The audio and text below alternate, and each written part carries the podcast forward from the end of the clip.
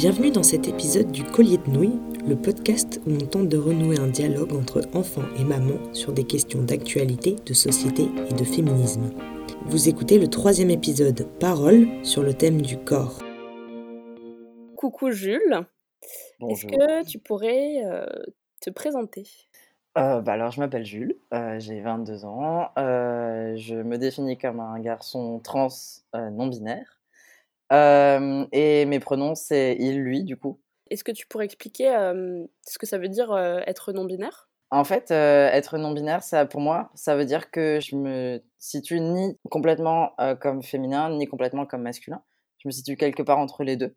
Et, et voilà, en fait, moi, dans ma tête, c'est genre profondément, je suis non-binaire. Mais dans la vie de tous les jours, je me définis plus comme un garçon parce que c'est plus simple pour moi, pour les gens, pour comprendre autour de moi, etc.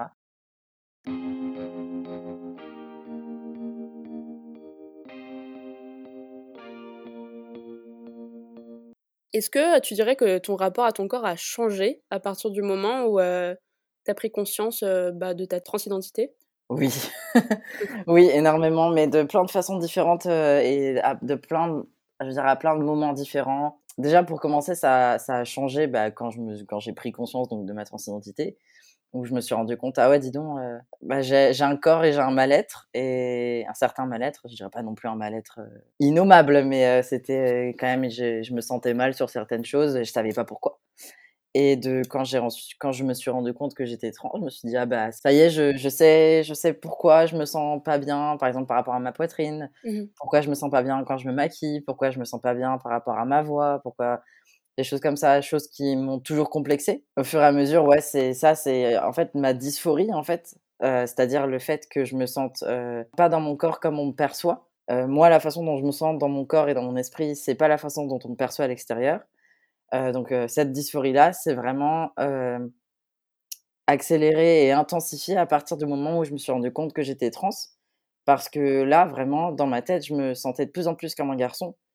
Mais à l'extérieur, on me voyait toujours comme une fille. Mon corps n'avait pas changé. Et donc il y avait eu ce moment-là. Et après, il y a eu le moment où j'ai commencé à prendre des hormones.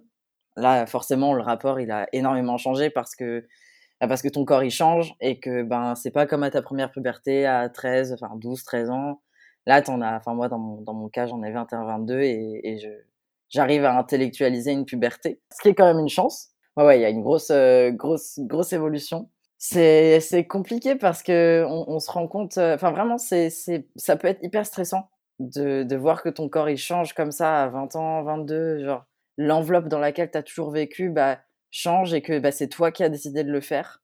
Plein de changements, euh, la pilosité, ta, ta masse musculaire qui change dans mon cas, la sensation de ta peau, ton odeur, la sensation de chaleur, la sensation de froid, etc. Il y a plein de trucs comme ça que tu vois pour certains effets tous les jours et pour d'autres effets, ben, quand tu vois des photos d'il y a 2-3 mois où tu vois que ça a hyper changé ou des trucs comme ça, ça c'est quelque chose d'assez dingue à vivre. Mais c'est fou ce que tu dis par rapport à l'odeur. Ça doit être fou de, voir ce genre de changement. Est-ce que tu t'y attendais Ouais, Ouais, je le savais, je le savais. Ah, j'étais bien documentée là-dessus. Je savais que, que l'odeur changeait. Bon, alors évidemment, moi, je sens pas mon odeur qui change, hein, mais, euh, mais on me le dit.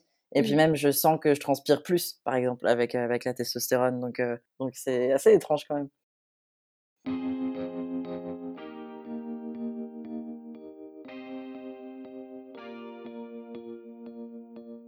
Et du coup, tu parlais de, de dysphorie de genre. Euh, il me semble que du coup, l'opposé un petit peu, c'est l'euphorie de genre. Et est-ce que tu pourrais nous expliquer ce que c'est la différence Moi, je dis souvent que j'ai découvert ma transidentité à travers l'euphorie et pas la dysphorie. comme je le disais avant, j'avais certes un mal-être sur lequel j'avais pas mis de nom, mais, mais c'était sans plus en fait. Enfin, ça m'empêchait pas de vivre et de me lever tous les jours, ça, ça allait. Mais en fait, je, je, raconte, pour expliquer l'euphorie de genre, je raconte toujours cette anecdote de, et tu t'en souviens sûrement, de, de, cette, coupe de cheveux. De cette fois-là où allée me couper les cheveux entre deux cours et, euh, et où je me suis rendu compte, bah, je suis passée d'une coupe de cheveux euh, en dessous des seins à la coupe euh, quasiment la même que j'ai aujourd'hui, en fait, les cheveux courts.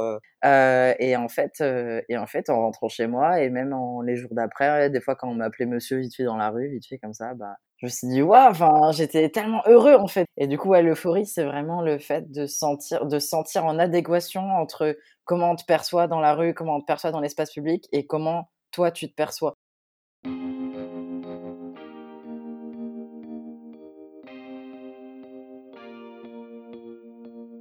Ça s'est passé comment avec bah, typiquement ta mère quand tu lui as fait ton coming out Alors, très bien. ma maman, donc c'était en février 2020. Et en fait, elle était venue à Paris. Et en fait, avant qu'elle arrive, j'avais écrit une longue lettre de six pages où je lui expliquais, je lui expliquais tout en fait. Je lui expliquais ce que c'était la transidentité, j'avais fait des schémas, j'ai fait des dessins. Et puis je lui ai expliqué, ben voilà, que moi je me sentais trans, que être trans c'était ça, et que moi je me situais sur tel, euh, tel endroit du spectre masculin-féminin. Et, et j'ai fini par dire, je t'écris cette lettre parce que je vais euh, prendre des hormones. Je te demande pas ton autorisation parce que j'estime que j'ai pas à l'avoir. Euh, et mais je vais le faire. Ça va me faire tel effet, tel effet, tel effet, tel effet. Je vais être suivi par tel médecin, tel médecin, tel médecin tu n'as pas à te faire de soucis pour moi, je sais ce que je fais, ça va bien se passer, fais-moi confiance.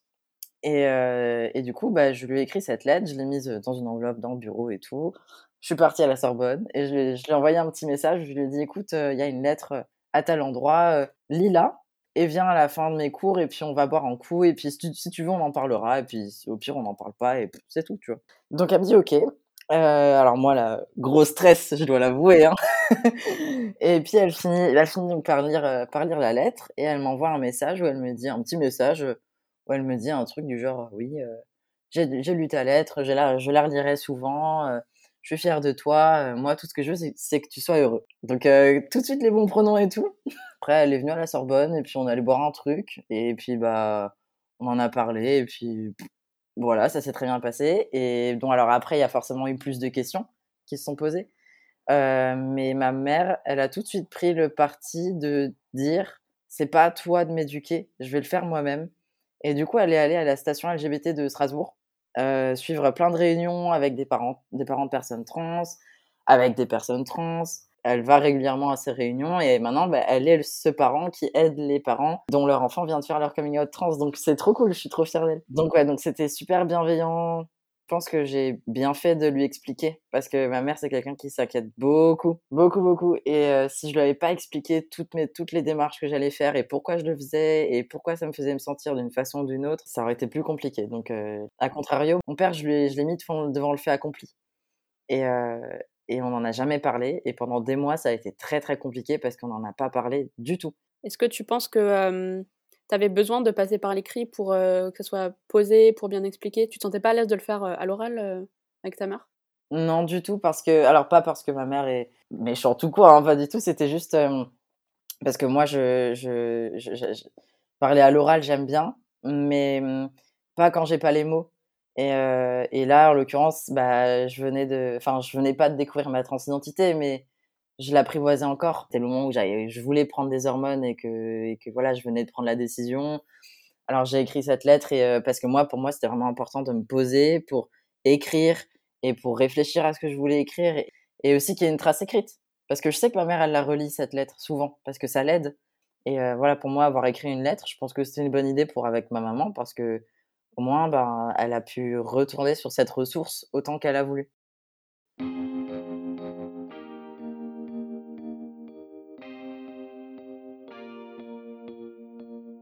Tu dirais que dans ton rapport à ton corps, le regard que posait ta mère sur ton corps, bah, soit par le passé, soit maintenant, est-ce que ça a eu un impact sur toi? Je pense pas, parce que ma mère a très tôt cessé de poser un quelconque regard sur mon corps. Je sais pas comment expliquer.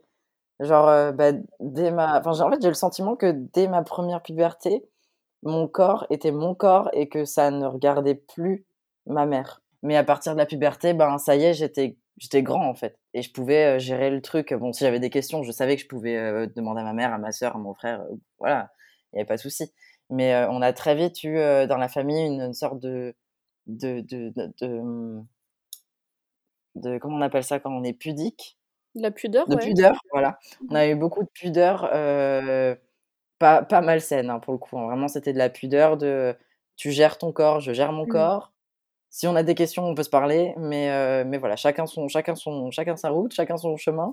Tu vois, ma ma ma maman, les compliments qu'elle me fait, c'est quand pour me dire que je suis quelqu'un de courageux, que je suis quelqu'un d'intelligent, blablabla. C'est vrai que je me je viens de me rendre compte, mais on se fait jamais de réflexion sur le physique. Que ce soit positif ou négatif, on on ressent pas le besoin de le faire.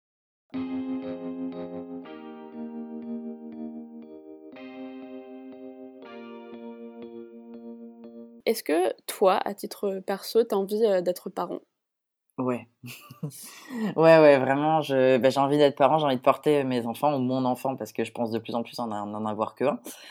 Euh, c'est un peu le parcours du combattant parce que, euh, bah parce que en fait, si là, par exemple, aujourd'hui, je change mon état civil pour mettre un M à la place du F sur ma carte d'identité, je peux pas avoir d'enfant en France. Euh, voilà, je vais devoir l'adopter. Donc, je pourrais pas passer par le par le parcours PMA en France. Mais oui, j'ai envie d'être, j'ai envie d'être parent et j'ai envie de porter mon, enfant si, euh, si, je, si je peux en avoir l'occasion. Dans ma tête, je peux être un papa qui porte mon enfant, ça ne pose aucun problème. Enfin, je sais que voilà, dans, dans l'espace public, ça va être compliqué, que ce sera neuf mois, c'est difficile. À titre très personnel et dans ma vie privée, c'est tout à fait euh, acceptable, tout à fait normal, euh, concevable.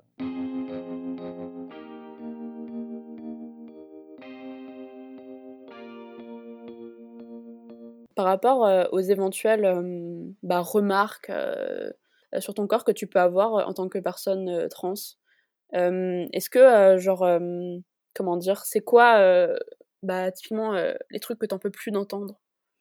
Ah, Déjà, je sais pas vraiment parce que je suis patient, donc, donc j'ai pas vraiment de point de saturation pour l'instant. Mais au travail, ouais, mes collègues, quand j'ai dû leur expliquer, par exemple, mais du coup, euh, t'aimes les filles ou les garçons Ou alors, mais du coup, euh, tu vas faire l'opération du bas euh. C'est plein de questions comme ça. Alors vraiment, moi, j'ai pas de point de, de, de où je supporte plus. Hein. Moi, je, réponds. Mais c'est vrai que c'est des questions un petit peu embêtantes qui reviennent souvent de. Non, mais ce qui commence toujours par non, mais désolé, dis-moi si c'est indiscret, mais. oui, oui, ça l'est. ça l'est. Mais, mais d'un autre côté, je considère que. Enfin, je considère que j'ai eu un parcours assez euh, facile pour euh, pouvoir me, me, mettre à disposition pour répondre à ces questions parce que finalement, je me mets à la place de ces personnes. Si elles n'ont jamais eu accès à quelconque ressource, comment tu veux qu'elles aient les bons gestes les bons mots Et, euh, et, et j'explique.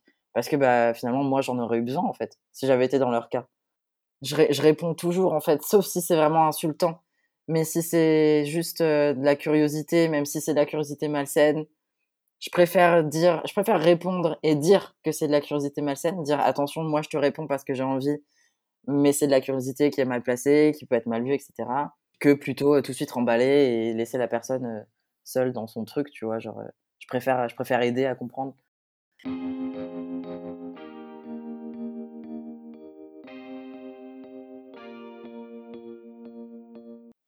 Et du coup, tu dirais que c'est plus facile d'expliquer toutes ces choses-là à quelqu'un de jeune, type un ado de 12 ans, ou à des personnes plus âgées?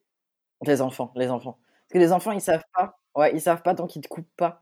Alors que les adultes, ils croient savoir des choses. Et du coup, ils te coupent. Et ça, ça m'énerve. Parce que déjà, tu sais pas, tu me poses une question, je te réponds, écoute-moi. Alors que les, les gamins, bah, tu, tu parles et ils t'écoutent. Et après, ils posent des questions. Je fais des IMS, c'est-à-dire des interventions en milieu scolaire avec euh, l'association SOS euh, Homophobie. Et du coup, on va régulièrement euh, bah, dans des collèges-lycées pour expliquer bah, aux enfants ce que c'est être LGBT+. J'ai passé tellement d'heures à expliquer à des enfants qui j'étais, ce que j'étais. Donc j'ai passé tellement d'heures à faire ça que maintenant, ça me passe un peu au-dessus quand c'est une, question un petit peu déplacée vite fait comme ça, parce que je sais, enfin, en, en, ayant vu les gamins, je sais qu'ils pensent pas à mal en fait. Merci pour, euh, pour ton témoignage. Merci, merci de m'avoir donné la parole.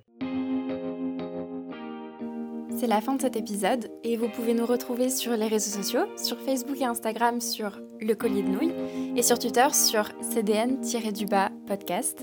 On espère vous retrouver très vite et à bientôt pour de nouvelles aventures.